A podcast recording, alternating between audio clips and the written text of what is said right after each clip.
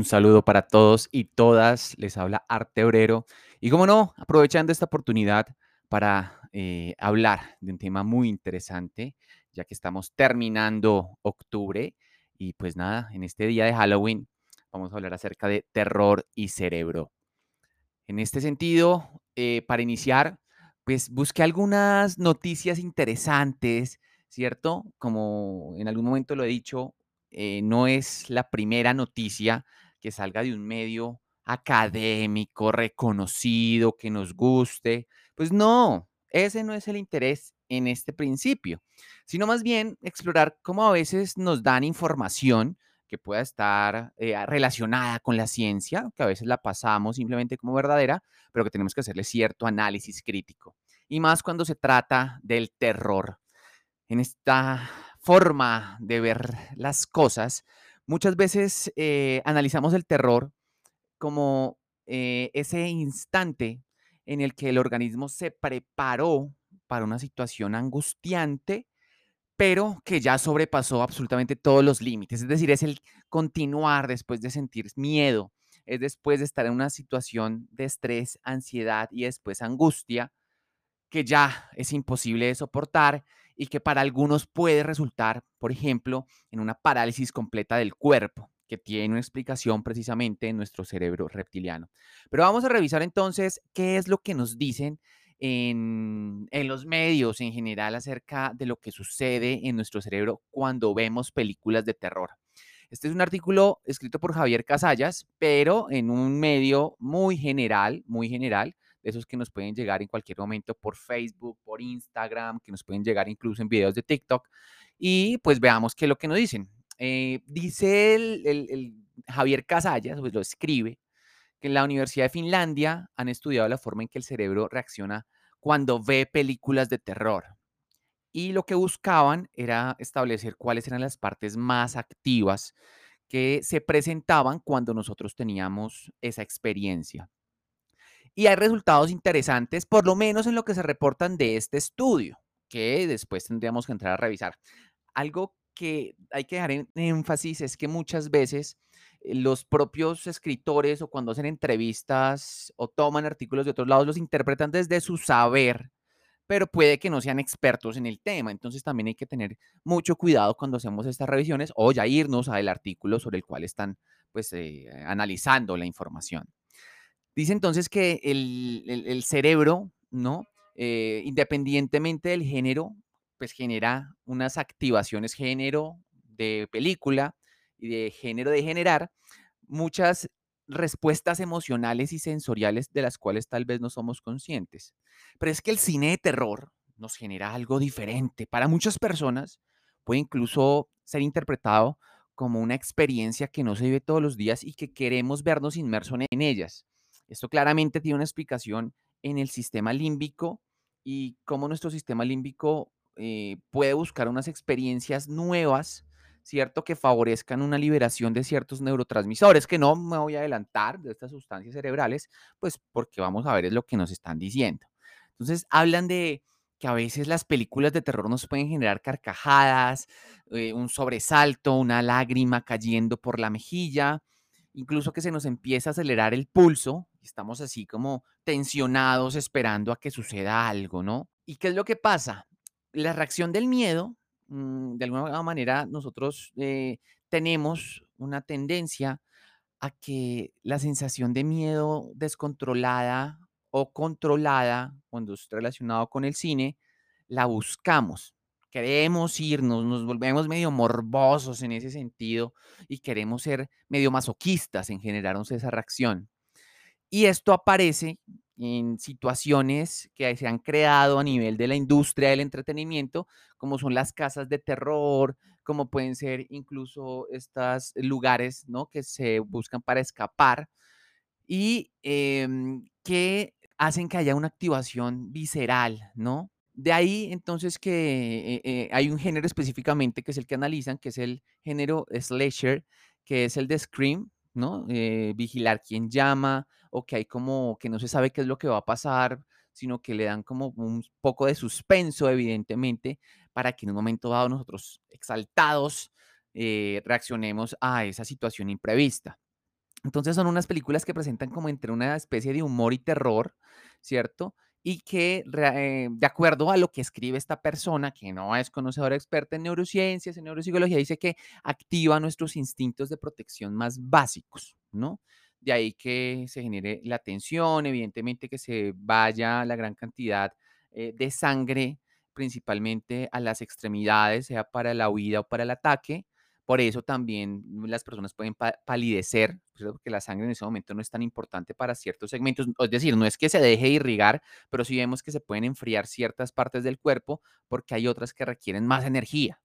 Entonces acá nos dicen que el estudio realizado por la Universidad de Turku eh, se centra en esas películas de suspenso, ¿no? El género slasher y cómo las emociones centradas en el terror son realmente fuertes y generan una tensión general descargas en momentos puntuales, eh, cuando aparece un demonio, un fantasma, estas películas que nos encantan, eh, que de repente eh, casi que uno de los recuerdos que yo más tengo precisamente de este tipo de, mm, puede que no sea precisamente del género, pero que como que inició toda una secuencia de, de películas, de darle una espera con bajo presupuesto, en ese momento era Saw, y claro, estas películas dan esa sensación de que algo va a suceder, pero que uno no sabe en qué momento nos va a llegar esa sensación, aunque acá pasaban un poco más allá de las películas, creo que el slasher, que era darle un toque mucho más violento, ¿no? Y creo que eso es censurable, pero nuevamente tenemos una tendencia a buscar eso que es lo que no es correcto, lo que no es adecuado para mm, zafarnos de la situación y de repente ser morbosos en ese sentido de buscar las cosas. Acá dice que mm, empiezan haciendo, eh, eligieron unas cintas, es- eh, eligieron el expediente Warren, el caso Enfield, y una película que se llama Insidious, que abusan de mantener la atención en, su- en sus escenas con apariciones impactantes y que causan reacciones físicas, ¿no? Entonces fueron 72, eh, perdón, de los voluntarios, 72 afirmó que solían ver películas al menos cada seis meses porque disfrutaban la sensación de miedo. O sea, que también le puede faltar a la gente en sus vidas, y aquí no estoy criticando a las personas que les encantan las películas de terror, pero yo creo que sí hay algo de falta, algo que de pronto quieren eh, sentir. Es bueno, si ustedes son de esos, aprovechen esos espacios de ver películas de terror eh, pero también hagan otras experiencias que les puedan generar también esas sensaciones. Obviamente la liberación de adrenalina para que se genere un estímulo mucho más fuerte en medio de la cotidianidad. Entonces, destacan el hecho de que muchos decían que disfrutaban eh, de estas películas eh, cuando les veían eh, acompañados por otra persona. Como que esa forma de socializar y compartir los momentos previos como que del susto hacía que fuera más agradable, aunque hay personas también que les encanta ver a medianoche, 2 de la mañana una película de terror, pero creo que son personas que quieren sentir unas experiencias mucho más intensas. Entonces, revísese, si usted es una de esas personas, pues bueno, súper, pero también busque que tal vez haya otras experiencias que estén faltando en su vida y que pueda usted también disfrutarlas. Eh, dice que el profesor eh, Lauri Numenma explica que hay dos tipos de miedo, ¿no? Cuando hacen el análisis de las personas viendo las películas. Uno es el miedo por anticipación, que es cuando uno está esperando que algo suceda, y por eso yo digo que, que para mí ese sería el miedo y el siguiente sería el terror, y que entonces cuando ven una escena comienzan a sentir que algo no termina de encajar bien. Y, bueno, volvemos al- a lo mismo. El cerebro busca generar una coherencia en lo que se está viendo, en lo que percibimos, como que enca- encajar las piezas. Y esto juegan muchísimo las personas que realizan cine, los que dirigen, los que escriben. Y es que cuando se cambia ese encaje, esa forma de que va a aparecer algo de frente y de repente nos cambian y no aparece el fantasma por detrás o aparece el asesino en realidad en dos escenas después y no pasa absolutamente nada, sino que nos dejaron ahí como tentativos, pues precisamente eso, porque nos quieren hacer esa generación del miedo de anticipación. Dice que con las la resonancia magnética mostraban que las regiones del cerebro que controlan la percepción visual y auditiva aumentaban entonces, en el miedo por anticipación, nuestros cortezas sensoriales aumentan, ¿cierto? Porque estamos pendientes de lo que está sucediendo. O sea, tal vez el más mínimo detalle podría, en un momento de nuestro recorrido evolutivo, habernos salvado la vida. Entonces, tenemos esos recuerdos marcados y a partir de eso, entonces aumentan ¿cierto? Estamos mucho más alertas de lo que vaya a suceder y en este, digamos que aumento de la actividad, eh, se debe a la anticipación y la búsqueda de nuestros instintos clave para eliminar el miedo directamente o activar la respuesta del cuerpo. Corra o ataque lo que le vaya a salir en ese momento. Que como les digo, si sobrepasa, es cuando aparece el terror, ¿no? O sea, cuando ya definitivamente yo no tengo la posibilidad de dar una respuesta o puede que considere que la respuesta que doy no va a ser suficiente. Es decir, si me aparece un asesino con un cuchillo, pues en una película yo lo racionalizo. si fuera en la realidad y apareciera alguien, probablemente yo quede completamente quieto, un mecanismo mucho más evolutivo de los lagartos, o ataque y en ese sentido eh, pueda decir esto no está funcionando. Ahí se apodera completamente de mí una sensación más allá del miedo, que es lo que yo podría definir como terror, que igual si ustedes consideran que hay una concepción diferente, pues chévere poder conversarlo en algún momento. Entonces aparece, y ahora sí nos dicen que el segundo tipo de miedo en realidad es el terror real, que es cuando aparece un peligro real de ultratumba. Bueno, aquí es real, ¿en qué sentido? Pues en la imagen del cine, eh, una monja vengativa, una muñeca que está dando por ahí apariciones o un muñeco en en un triciclo y genera una reacción donde la actividad cerebral cambia y pasa a dominar las regiones que controlan los procesos emocionales, la evaluación de amenaza y la toma de decisiones. Nos diría más o menos como que ya pasa únicamente el aspecto de la activación de las cortezas sensoriales a generar una conexión con, en este caso, toma de decisiones, podríamos hablar de la corteza dorsolateral y de las evaluaciones emocionales de la corteza ventromedial. Ahora, eh, por acá no nos están diciendo específicamente qué activaciones de qué cortezas, nos dicen como que hay una activación general asociada a procesos y que me parece lógico abandonar también eh, esa visión a la época en lo que se decía que el cráneo tenía ubicados los procesos del, pensamiento. Pero eh, vemos que hay como una triple relación. Entonces casi que nuestro cerebro también se pone en la situación de procesar más rápido. Aquí puede ser muy computacional, pero es lo que yo entiendo. Y dice que la sección de evaluación y la respuesta de amenaza de nuestro cerebro no se desactiva en ningún momento mientras estamos viendo las películas. Imagínense, la gente le gusta esto, estar en esa tensión y estar como que el cerebro está generando una comunicación incluso eh, mucho más eficiente entre estos sectores. Pero lo que dicen es que hay cierto aumento lento pero constante de la actividad media que crece a medida que crece la necesidad de que suceda algo para descargar la atención. Bueno, aquí lo que están diciendo, yo creo que fue ahí como una forma de redactarlo de cómo lo entendieron, pero yo explicándolo, diría que aquí no lo ponen, pero del primer miedo, que es el de anticipación, hacia el segundo, que ya es del terror, como que empiezan unas descargas medias para que cuando llegue el proceso ya de estar completamente situado en una emoción de terror, pues el cerebro también tenga esa preparación y pueda generar, por ejemplo, eh, una mejor disipación hacia respuestas de huida, de ataque, o que el cerebro límbico y el cerebro reptil esté como mucho más centrado, perdón, reptil, porque por allá dije otra palabra que después dicen que soy de la conspiración o quién sabe qué, pues que podamos estar mucho más preparados al momento de, de reconocer qué es lo que está sucediendo. También dice que al final hay que destacar que las películas que se proyectaron mediante gafas de proyección, por lo que veían su entorno real y solo se podían centrar en la película, o sea, como que esa fue la forma en que mostraron la película, eh, permitía que la reacción fuera mucho más eficiente. Y lo dejan ahí, o sea, no explican cómo se hizo el procedimiento, qué es lo que pasó con la, con la realización, y yo tampoco se los voy a mostrar, o sea, simplemente ustedes ya si quieren buscarlo vayan, porque precisamente el interés es que hay muchas cosas que deben analizarse en cualquiera de los medios y publicaciones que aunque digan cerebro o que digan neurociencia, pues que tal vez no tengan toda la información, pero pues interesante, ¿no? Interesante ver que el cine nos está generando o nos puede generar tantas reacciones y de ahí pues otros dirán que puede generar una estimulación, una ejercitación, ¿cierto? De nuestro cerebro. Ya miremos a ver si eso puede ser cierto o no, pero no deja de ser bastante eh, interesante.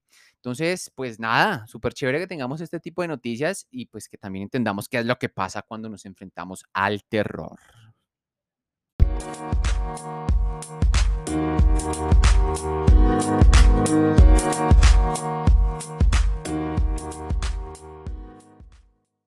Encontré un artículo muy interesante de Fernando Infante del Rosal de la Universidad de Sevilla que se llama Miedo, Conciencia, Cerebro, las experiencias del temor en relación al tiempo y la identidad. Y lo que busca el autor básicamente es poder integrar diferentes visiones sobre el miedo cuando estamos dentro de una formación o cuando estamos nosotros dentro de una profesión, ya que a veces desde la visión fenomenológica, filosófica y de las neurociencias, podemos nosotros encontrar eh, choques. Y esto es muy común debido a que el conocimiento a veces se enfoca en muchos aspectos y las búsquedas terminan siendo tan individuales que puede en un momento dado generarse una contradicción entre ambos o entre diferentes enfoques. Nos dicen que el miedo cuenta como una historia singular, como un asunto del pensamiento filosófico occidental, y su presencia discontinua pero persistente es debido a inquietudes intelectuales muy distintas, pues lo que acaba de mencionar. Puede haber antropólogos, e incluso desde la búsqueda del conocimiento epistemológico, eh, que nos lleva a concebir el miedo de una manera muy heterogénea. Entonces nos dice que en el lenguaje mismo se expresa que no es solo un amplio arco psíquico y experiencial del miedo, sino la complejidad e impureza de cada vivencia del miedo. Es decir, se vuelve una visión muy subjetiva. No todos tenemos el mismo miedo hacia ciertas cosas. Personas que les puede aterrar, por ejemplo, ver ratones, hay personas que tienen miedo a las alturas, hay personas que tienen miedo a las experiencias sociales. Eh, y eso a veces cuando se cuenta, otros pueden interpretarlo como porque se está exagerando esta visión que se tiene, pero precisamente está dado en que yo tengo una forma particular de ver el mundo, de acercarme a la realidad e incluso por mi propia historia de vida. Muchas veces hemos tenido experiencias muy desagradables que nos llevan a un punto a tener miedo, a experimentar y también nos protege a veces de situaciones que no deberíamos nosotros probar porque ya hay otras personas que a través de sus experiencias y vivencias pues nos dicen que es peligroso o tal vez que no es necesario para nosotros ni nos va a hacer funcionar en nuestra vida. Nos dice entonces acá que em, esa experiencia tan compleja se puede denominar, y acá como que ellos lo ponen medio sinónimo, temor, espanto, terror, horror, pánico, no son solo el reflejo del miedo como tal, sino también de vivencias, de situaciones borrosas en, en, contornos que pueden ser incluso muy separados y distanciados entre sí. Y entonces nos dicen que la historia del miedo y la filosofía se vuelve más enrevesada si tenemos en cuenta la historicidad de las aceptaciones y de las emociones mismas. En épocas pasadas incluso un miedo podría ser expresar los sentimientos, lo que pasaba con muchos de los de, las personas, por ejemplo, en cargos públicos o personas, eh, celebridades que no tenían que mostrar absolutamente ninguna de sus carencias porque si no terminaban siendo rechazados. Y creo que eso ha cambiado muchísimo. Ahora nosotros vemos que las personas son mucho más entregadas a reconocer qué es lo que está pasando en las caídas, en los miedos, en las situaciones que pueden generar, por ejemplo, depresión, eh, porque se pueden empezar a sentir identificados y eso también se ha convertido en un mercado. Dice también que en los estudios contemporáneos sobre el miedo, en Aristóteles se trabaja como una idea del miedo bastante más emborronada y amplia de la visión que tenía el filósofo. Entonces dice que para, para quien Fobos poseía aceptaciones más restringidas y concretas, y según Contrain, el gramático anónimo eh, distinguía de explicaciones eh, o eh, explicaba el término que usa Aristóteles de deos, que es utilizado por Platón en el laqués, y este último viene a ser una suposición, presunción, sospecha o recelo de un mal por venir duradero, mientras que Fobos en un golpe presente y momentáneo producido por algo aterrador. Entonces, creo que ahí también ya nos están dando una distinción de lo que nos decía eh, anteriormente la noticia del miedo anticipatorio y lo que ya es una situación de peligro real que se va a materializar a veces como un imaginario porque puede ser exagerado ese miedo real, ya que ahorita nosotros no tenemos unos, eh, digamos, eh, situaciones de depredadores que nos vayamos a encontrar y que puedan acabar con nuestra vida, pero sí hay situaciones sociales en las que nos podemos encontrar que también son igualmente peligrosas, es decir, un robo a mano armada, una persona que está siendo violenta de manera cercana y que nosotros empezamos a examinar, pues que precisamente esto puede llegar a ser peligroso para nuestra vida. Después nos hablan de las obras filosóficas de Wittgenstein, que se refieren al miedo sin especificar cuál es la aceptación del término. Eh, y en Ser y Tiempo, Heidegger esboza una breve taxonomía del miedo que deja de ser gran parte abierta e inacabada. Básicamente nos dice que hay muchas terminologías y concepciones sobre el miedo y que incluso eso también nos da la explicación cerebral. Puede ser que hay unos segmentos específicos de activación asociados al cerebro reptil, después asociados a la construcción imaginaria que nosotros tenemos por conexiones eh, relacionadas pues con nuestro sistema de procesamiento de la toma de decisiones o incluso relacionadas con los razonamientos que generamos frente a estímulos que llegan a nuestras cortezas sensoriales. El miedo, entonces, nos lo ponen como que de la palabra fear, pure o first, es una forma indeterminada de, vivencias muy variopintas y eh, termina siendo pues también una posible eh, forma de conversación que podemos establecer desde lo filosófico entre diferentes autores. Entonces, esa diferencia de vivencias, de voces, de historias que se encajan, pueden configurar que esos miedos puedan venir de factores externos, porque algo sí lo vivimos, o factores internos de aprendizajes que hemos tenido y que terminan llevándonos a que una experiencia como escuchar ruidos en la casa o que tengamos una situación en la que de repente estamos caminando y se acerca una persona eh, empecemos a referenciar ciertas situaciones que nos han contado, que hemos visto de me van a robar, o es una persona que de pronto tiene malas intenciones, no sé, porque soy una persona desconocida y frente a eso, pues mi sistema de alertas también va a aumentar ya que las situaciones novedosas nos van a generar alerta, aunque también nos pueden generar placer. Y ahí hay una situación bien interesante entre el placer y el dolor y entre situaciones de miedo que pueden terminar siendo cómicas. Asimismo, nos habla de eh, la forma que debemos asumir que no porque no entren ciertas explicaciones del miedo dentro de las concepciones filosóficas o incluso desde las concepciones teóricas actuales, podamos referirnos a que si yo siento miedo por una vivencia diferente, una forma diferente, no siga siendo miedo. Más bien, nuevamente entra en esa concepción de lo subjetivo también establece como que hay una clasificación con un carácter utilitario, donde se visualiza una manera general de la relación del miedo con factores como la experiencia y la temporalidad. Si yo soy un niño y de pronto los estímulos muy fuertes pueden generar a mis reacciones de respuesta de defensa, tal vez no va a ser lo mismo cuando yo sea adulto o incluso si estoy en una situación muy estresante y de repente aparece algo que me vaya a generar temor, puede que la experiencia sea mucho más, experimente con mucha más fuerza. Y eh, hablan que las emociones pues están en un terreno de la plasticidad, de la efectividad y el de la historicidad de los sentimientos. Finalmente, eh, las experiencias cuando se, se, se viven y queda ese reflejo desde el aprendizaje, pues terminan también siendo un reflejo de lo que nosotros actuamos diariamente. Entonces yo ya lo viví y puede que no lo esté viendo en ese momento, pero hay una situación que se está acercando, un estímulo que yo estoy viendo que puede emerger eh, o hacer que salga a flote nuevamente ese terror, entonces yo lo trato de evitar y de esa manera genero unas acciones, unas, eh, en este caso sería eh, frente a la toma de decisiones, también unas acciones específicas, es decir, planear la actividad.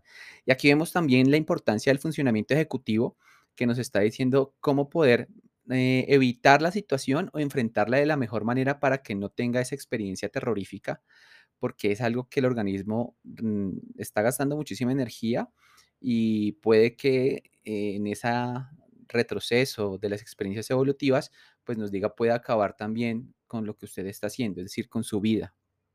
Se establece una clasificación del miedo en divisiones porosas y basadas en relación con eh, la temporalidad y eh, unos criterios abiertos relacionados con la fenomenología, la filosofía analítica y obviamente pues las neurociencias que son disciplinas que se centran pues, en experiencias de las identidades y eh, que pueden también reflejar lo que es una experiencia real frente a una situación que es ficticia. En esta pluralidad de enfoques, entonces empieza a ser como unas divisiones sobre lo que puede ser el tiempo, lo que puede ser las situaciones históricas, pero yo me voy a centrar específicamente en lo que nos puede hablar las neurociencias acerca de cómo es que se experimenta ese miedo y si puede realizar una reflexión dentro de esa temporalidad. Entonces empieza haciendo un análisis sobre lo cognitivo, eh, retomando que eh, la especificidad de los objetos perturbadores, temibles, pavorosos, terroríficos y horribles eh, se pueden separar de las diferencias experiencias de temor o perturbación. Entonces, un objeto puede generar terror, pero también una situación o encontrarnos que un objeto que no nos causaba terror o miedo llega a causarlo porque hay un contexto donde nosotros empezamos a sentirlo de esa manera. Y ahí aparece también una expresión dentro del arte. Eh, ¿Cómo es que podemos nosotros mostrar, o específicamente las personas que realizan dibujos, incluso que hacen películas, como lo vimos anteriormente, como lo vimos, como ustedes lo escucharon, buscan eh, retomar esos eh, conceptos generales de lo que a la gente le causa miedo para poder plasmarlo y de alguna manera transmitir esas mismas sensaciones y experiencias. Solo que hacemos una distinción entre esa situación individual que nos ha generado nuestra identidad frente a esa expresión externa donde nosotros decimos es algo que puede generar miedo, pero no lo analizo así. Puede que genere miedo o en este momento me genere miedo, pero sé que no es una experiencia que yo estoy viviendo. Eh, es una disposición afectiva entre los objetos y siempre refería a uno mismo y a otro que implica algo que une a los episodios de temor con los de espanto y con los de terror o los de horror y que se vuelven experiencias significativamente distintas y además con intensidades variadas. Ahí vemos también que aunque dos personas estén en una misma situación, yo lo lanzaría a que hay personas que tienen una mejor forma de procesar sensorialmente eh, y de integrar las sensaciones para dar respuesta a las necesidades del medio y otros que tal vez en esa forma de integrar tienen algunas fallas y hace que eh, la propia sensación que se está generando ya les esté eh, favoreciendo una ansiedad, una angustia y por eso es que cuando llega el miedo y ya la expresión del terror sea mucho más fuerte frente a la otra persona que comprende que esto es algo natural que, se que pues, aparece en el cuerpo.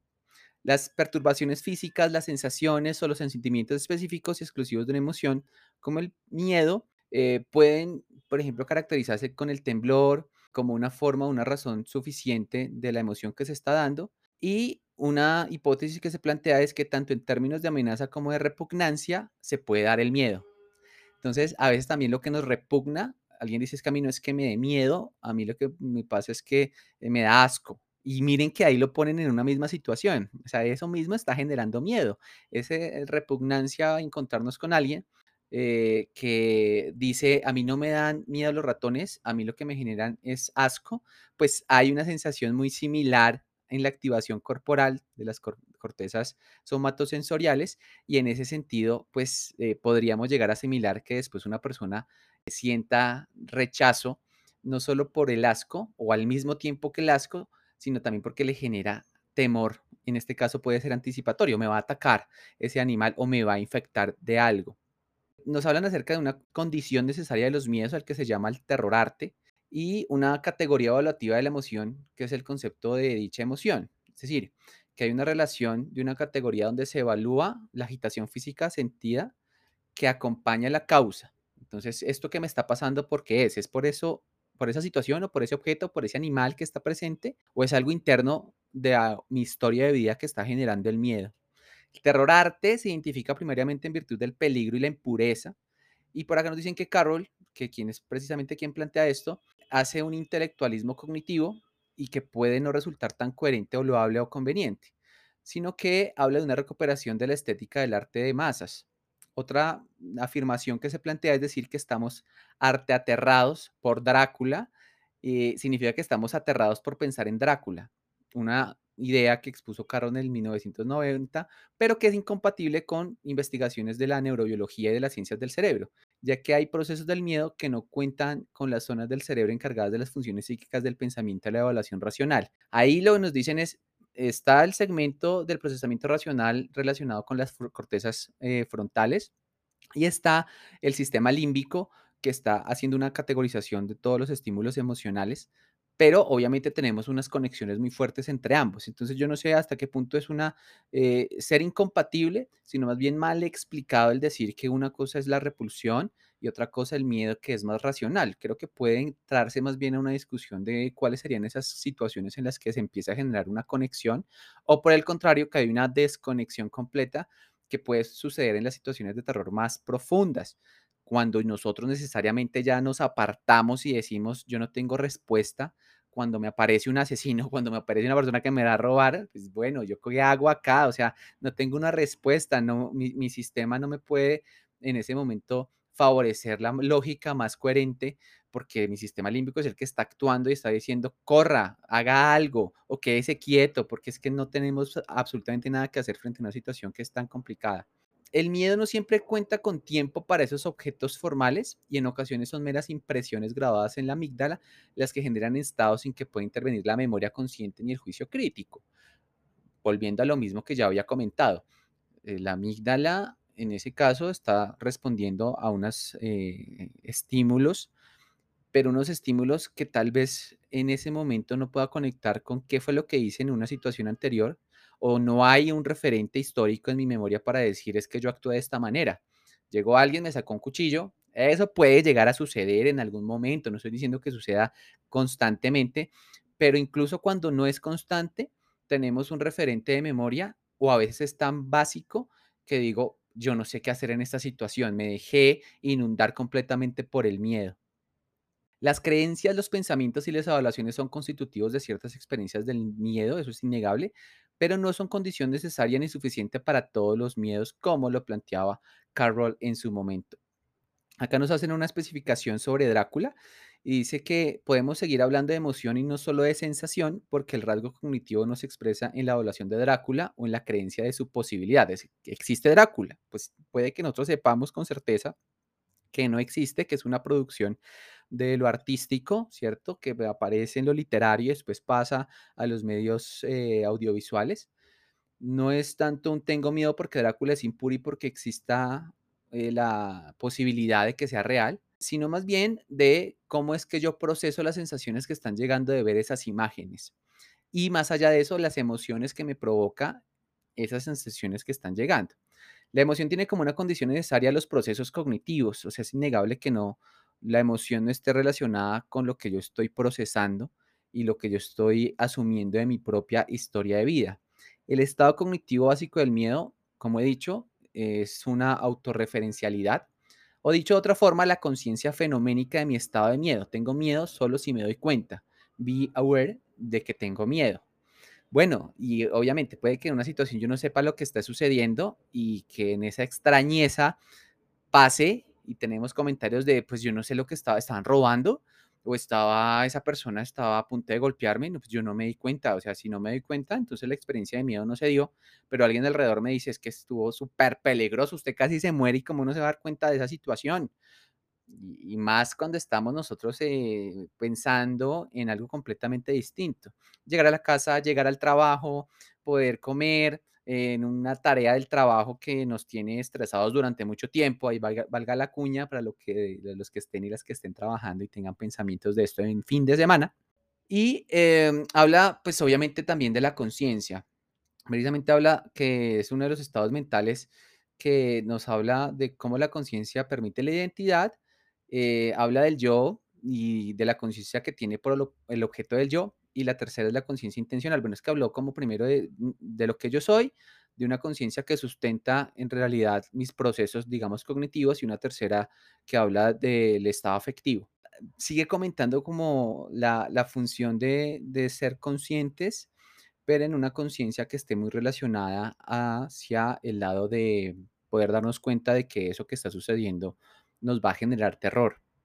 En neurociencia entonces dice que en algunos estudios, por acá nos dicen de los experimentos del mismo autor de La Rosa y Hart, en las imágenes amenazantes, y aquí aparece el arte y el, cine, como muchas expresiones del arte, provocan aumento precoz de la actividad de las ondas teta del lóbulo occipital, eh, un área del cerebro donde se provoca la información visual, y la actividad de estas se inicia en el centro del control emocional del miedo, la amígdala, y luego interactúa con el centro de la memoria del cerebro, el hipocampo, para pasar después al lóbulo frontal.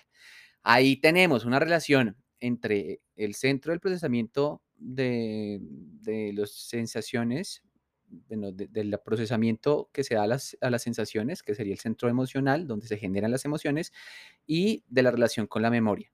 Y cuando estamos relacionando una actividad de memoria, pues eh, evidentemente el hipocampo va a estar ahí mm, mandando información también para poder entender la situación hacia el lóbulo frontal. Y las personas que tienen lesiones en el hipocampo, la corteza prefrontal ventral, pueden reaccionar ante las informaciones visuales de una amenaza. Entonces, por acá nos dicen que hay una muestra en el estudio de Johansen y Díaz eh, Mataix del equipo de LEDOX, donde la amígdala guarda durante décadas el recuerdo de una vivencia traumática. Por eso es tan complicado las, las personas que han vivido experiencias y que tienen traumas eh, después de experiencias muy terroríficas, y es porque la, la, la amígdala mantiene esa información. Obviamente no es que yo ahora la amígdala encuentra ahí el dato, no, ese es un proceso, una activación que se está dando. Y hay dos tipos de poblaciones de neuronas que se excitan eléctricamente tras un episodio amenazante y permanecen conectadas durante años. Es decir, las neuronas juegan un papel de mantenedoras del circuito de activación de los recuerdos, en este caso emocionales, y esa sensación vuelve a aparecer después de mucho tiempo. No es fácil una persona que, por ejemplo, ha sufrido abusos, maltratos, incluso una persona que la robaron y que nunca ha tenido esa experiencia, pues eso va a permanecer y por eso tiene que crear nuevas experiencias emocionales y saber cómo reaccionar frente a ellas para poder pues, salir de una situación tan traumática que puede durar muchísimos años. Y favorecen la visión de que el miedo como emoción susceptible a una gran variedad de caminos experienciales asociados y a una gran variedad de circuitos cerebrales. es que eh, sigue siendo muy interesante cómo nos muestran esa relación que existe entre esas visiones filosóficas, la fenomenología, la historia y obviamente pues eh, los circuitos que podemos encontrar a nivel del cerebro. Se relacionan los estados emocionales con los estados neuronales y por acá dice que Casa Cubierta lo establece de esa manera. También se destaca que las investigaciones actuales analizan el miedo como algo que sucede al mismo tiempo eh, generando o, factores al mismo tiempo de índole muy diversa y que pueden darse reacciones, por ejemplo, el abordar reacciones del miedo y distinguir respuestas autónomas, conductuales y hormonales. Y de igual manera, al determinar los procesos cognitivos, hay que aceptar niveles muy diferentes de la cognición sin reducirla a los procesos mentales de orden superior. Entonces, a pesar de que en un momento se hablaba como de la conciencia frente a la generación del miedo, pues sabemos que también tenemos que seguir indagando sobre la concepción de conciencia y entender que el miedo puede generarse en situaciones que uno dice, yo, ¿por qué estoy generando temor si esto en realidad no debería darme miedo? Hablar de una persona, ¿por qué me está generando tanto temor? Eh, ¿Será porque es una figura de autoridad? ¿O será porque es una persona que desconozco, no sé cómo reaccionar? Incluso características del rostro. Personas que nos da temor hablarles porque tienen unas caras que no responden. un proceso empático ahí también entra, hace que nosotros respondamos frente a lo que el otro está haciendo gestualmente de una manera positiva o que lo podamos asumir como alguien que nos puede atacar en, una, en determinado momento aquí digamos que continúan hablando de esas relaciones que hay entre esos diferentes componentes, no voy a ahondar más, pero sí me parece interesante ver que eh, hay visiones desde el análisis de la cognición, de las neurociencias y de la conciencia misma del miedo que nos pueden llevar a reflexionar en esos miedos que tenemos. Entonces, si usted que escucha este podcast y muchas gracias y que lo comparte con muchas personas, también agradeciendo eso, siente un temor y lo ha identificado, pues puede empezar a hacerse un análisis reflexivo, eh, mirar cómo es que responde sensorialmente cuando se acerca a esos estímulos de temor y también visibilizar si en su historia de vida, en sus aprendizajes, se ha generado algo que descargue eh, esta reacción que pasa al terror, porque probablemente desde ahí se dé una mejor comprensión sin que llega a decirse que va a desaparecer su experiencia del miedo. Eso no va a pasar nunca. O sea, si la pregunta es, ¿puedo dejar de sentir temor? No. Frente a un objeto, tal vez sí. Frente a una situación, tal vez sí. Pero si nunca tampoco se expone a la posibilidad de revisar lo que sucedió en su pasado, lo que está sucediendo en su presente o incluso de acercarse un poco más a la situación de que le está causando temor, pues eso va a seguir por muchos años. Incluso puede aumentarse porque están ahí los, los imaginarios y los procesos de racionamiento que pueden ser un razonamiento frente a algo que es inconcebible y que realmente no sea cierto porque a ellos sigo construyendo. Lo que le puede pasar a un esquizofrénico, construye unas realidades que parecen perfectamente estructuradas, pero que no tienen una base sólida frente a lo que está sucediendo. Muy interesante este estudio. Ya saben, si lo quieren de pronto revisar en cualquier momento, es un estudio, eh, perdón, un, un, artículo de miedo, conciencia y cerebro, las experiencias del temor en relación a la identidad de Fernando Infante del Rosal.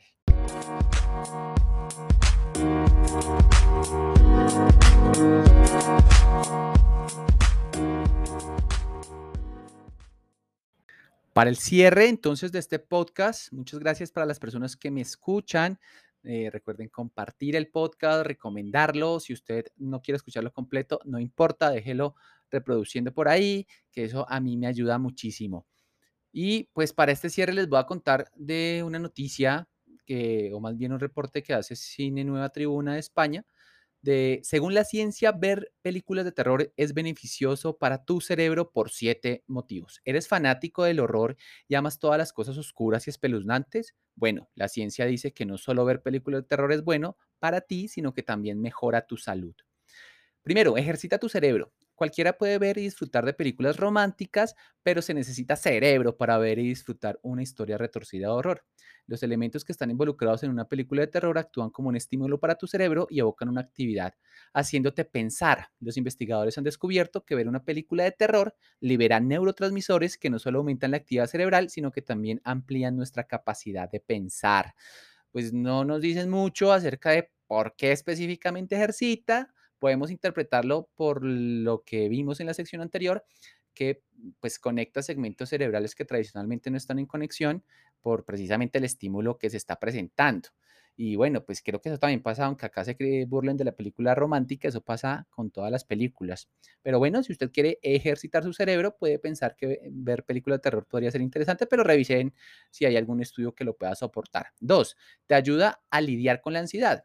El problema de la ansiedad es ahora uno de los problemas que más se enfrenta en el mundo y si bien es necesario un diagnóstico médico y medicamentos, los expertos han descubierto que mirar películas de terror ayuda a las personas a lidiar con sus problemas de ansiedad. Según el doctor Matías Clansen de la Universidad de Arthur, ver una película de terror es un acto voluntario y en circunstancias controladas que hará que alguien se sienta seguro en comparación con los peligros del mundo real.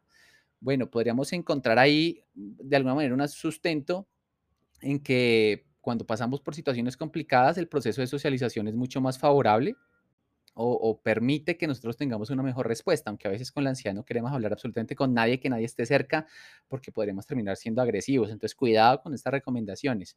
Lo que sí dicen es que al igual que cuando se monta en una montaña rusa, las personas con ansiedad se sienten mejor a ver películas de terror con otra persona, ya que pueden sentir que pasar ese momento incómodo es mejor si están con alguien más, pero no son una cura para la ansiedad. Entonces, mucho cuidado cuando estén viendo películas de terror, porque mínimo alguien esté pensando en le va a mostrar 10 películas de terror a esa persona que siempre está ansiosa y puede generar más bien es una situación de trauma, ¿no? Que no quiere volver a ver cine en su vida porque solo lo que aparece son eh, escenas espeluznantes y donde están aterrándose todo el tiempo, pero si a usted le gustan y sabe que una persona también que está pasando por un momento complicado, podría ser interesante hacer esta prueba. Tres, quema la misma cantidad de calorías que una caminata de 30 minutos. Que sí, ver una película de terror es equivalente a una caminata de 30 minutos, esto lo dice el doctor Richard Mackenzie, especialista en metabolismo celular y fisiología de la Universidad de Westminster, y dice que se pueden quemar hasta 200 calorías. Entonces, en lugar de caminar, veas una película de terror. No, mentiras, no lo tomen todo al pie de la letra. Más bien que podría ser una condición interesante adicional de eso que usted está eh, disfrutando y es que también está quemando calorías. Acá dice que a medida que el pulso se acelera y la sangre fluye por todo el cuerpo más rápido, el cuerpo experimenta un aumento de adrenalina. Y esta liberación de acción rápida, producida durante los estallidos cortos de estrés intenso o provocado por el miedo de una película, reduce el apetito, aumenta la tasa metabólica basal y en la última instancia quema un nivel alto de calorías. Entonces, si usted no quiere ir al gimnasio, le da pereza, pues véase una película de terror que no le va a ayudar a tener un mejor estado físico ni a que su ritmo cardíaco mejore, pero mm, bueno, piense que podría llegar a favorecerlo, ¿no? Entonces no es que compense una cosa con la otra, más bien es que es un adicional. Cuarto, te ayuda a fortalecer tu sistema inmunológico. Además de todos los otros beneficios, ver películas de terror también refuerza el sistema inmune y prepara el cuerpo para situaciones difíciles. Entonces, si usted ve una película de terror, empieza a bombearse adrenalina y esto genera una carrera que activa el sistema inmunológico para que se generen más glóbulos blancos y pues bueno, de esa manera, si usted tiene gripa, vaya y vea una película de terror, así sudando, con lágrimas, tosiendo todo el tiempo, y de pronto el sistema inmune dice, venga, vamos a hacer un poco más. Eh, creo que en esa situación puede ser complicado y más bien usted enfermarse más porque está acelerando a su cuerpo, pero puede ser una posibilidad si usted está bien y quiere pues mantener su sistema inmune bastante sano y activo. Quinto, es una buena opción para tu relación. Esto, esto me ha generado bastante risa. Y dice, ¿has oído hablar del buen viejo Netflix y el frío? Entonces, bueno, en realidad funciona si ustedes dos están viendo una película de terror, por supuesto, y cuando observa algo espeluznante, el cerebro libera sustancias químicas felices, la dopamina y la serotonina, que son sustancias que se generan cuando la persona está enamorada. Entonces, enfrenta problemas en su relación, mire una película de miedo y mantenga firme su abucheo. Bueno, más bien como que está usted ahí acostado en cucharita y entonces eh, esto puede generar que usted tenga pues más neurotransmisores para que se sienta mucho mejor o puede ser una excusa perfecta para decirle a su novio o a su novia, oiga, venga a ver una película de Netflix. No es absolutamente para nada malo, simplemente que eh, quiero que usted tenga una liberación de dopamina y serotonina. Ya lo que ustedes pues haga para seguir aumentando eso será cuestión completamente de los dos. Sexto, te ayuda a lidiar con el estrés. ¿Pero cómo? Los investigadores creen que un buen susto mejora el estado de ánimo y lo ayuda a sentirse mejor. Eh, de acuerdo a un estudio de 2012 de alguien en el universo existente, los diferentes neurotransmisores y hormonas liberados durante la experiencia podrían explicar eso. Es decir, al optar voluntariamente por soportar una actividad aterradora o estresante, como ver una película de terror, saltar en bungee o tirarse mm, desde una avioneta en paracaídas, es probable que experimente una sensación de éxito. Entonces yo soy el mejor o soy la mejor porque logré superar esto que me daba tanto temor y entonces cualquier cosa que se presente en la vida yo ya la voy a poder superar y no hay ningún problema. Séptimo, aumenta tu habilidad para enfrentar situaciones extremas. A tu ADN le encanta ver películas de terror aparentemente. Cuando ves una película de terror, le das a tu cerebro varios estímulos visuales de situaciones difíciles e instas al cerebro a encontrar formas de enfrentar tales escenarios. A medida que ves más y más películas de terror, tu cerebro aprende nuevas habilidades para enfrentar situaciones extremas y te prepara para lo mismo. Bueno, el ADN, yo no sé, ahí se lo sacaron como, ay, ponga algo que suene chévere porque ya repetimos mucho cerebro. Entonces ponga ADN, está en nuestra código genético ver películas de terror y enfrentarse a situaciones extremas. Más bien buscamos situaciones novedosas. La novedad favorece liberación de dopamina y puede que una película de terror que le genere a usted bastante ansiedad anticipatoria y después le dé situaciones nuevas de espanto, pues esté permitiendo que usted tenga eh, mejores condiciones para disfrutar esos neurotransmisores que están generándose. Y nada, con esto cerramos este podcast. Muchas gracias a las personas que estén por ahí escuchando. Y en el cierre, como siempre en el recomendador, hay películas clásicas como El Exorcista, El bebé de Rosemary, que son unas películas que creo que llevan un poco más la trama para entender y sentir ese temor con un contexto y hay muchas películas nuevas que tal vez no lo hacen solo porque venden y tal vez no nos generen tanto miedo. Entonces, mi recomendador de hoy, Saw es una de las películas que ya mencioné, me gusta muchísimo. La primera, las otras no me gustan. Creo que se fueron hacia un tema más de estoy vendiendo y como estoy vendiendo hago lo que sea y saco rápido películas, pero la primera genera esa ansiedad anticipatoria, tiene una trama muy interesante. Algunos dicen que puede estar sobreexplotada, pero como toda película que ya la gente ha revisado durante mucho tiempo, después empiezan a decir, ay, no era tan buena. A mí me gusta mucho y tiene un remate fabuloso. Así que si usted se quiere asustar en Halloween, si usted quiere disfrutar de su octubre como bien se merece, pues bueno, hágase un maratón de películas de terror y eh, obtenga todos los beneficios de los cuales ya hemos escuchado el día de hoy. Entonces, muchas gracias por escucharme. Yo soy Arte Obrero y que tengan una bonita eh, tarde, noche, día, inicio de noviembre y nos vemos en próximos podcasts. Cuídense mucho. Hasta luego.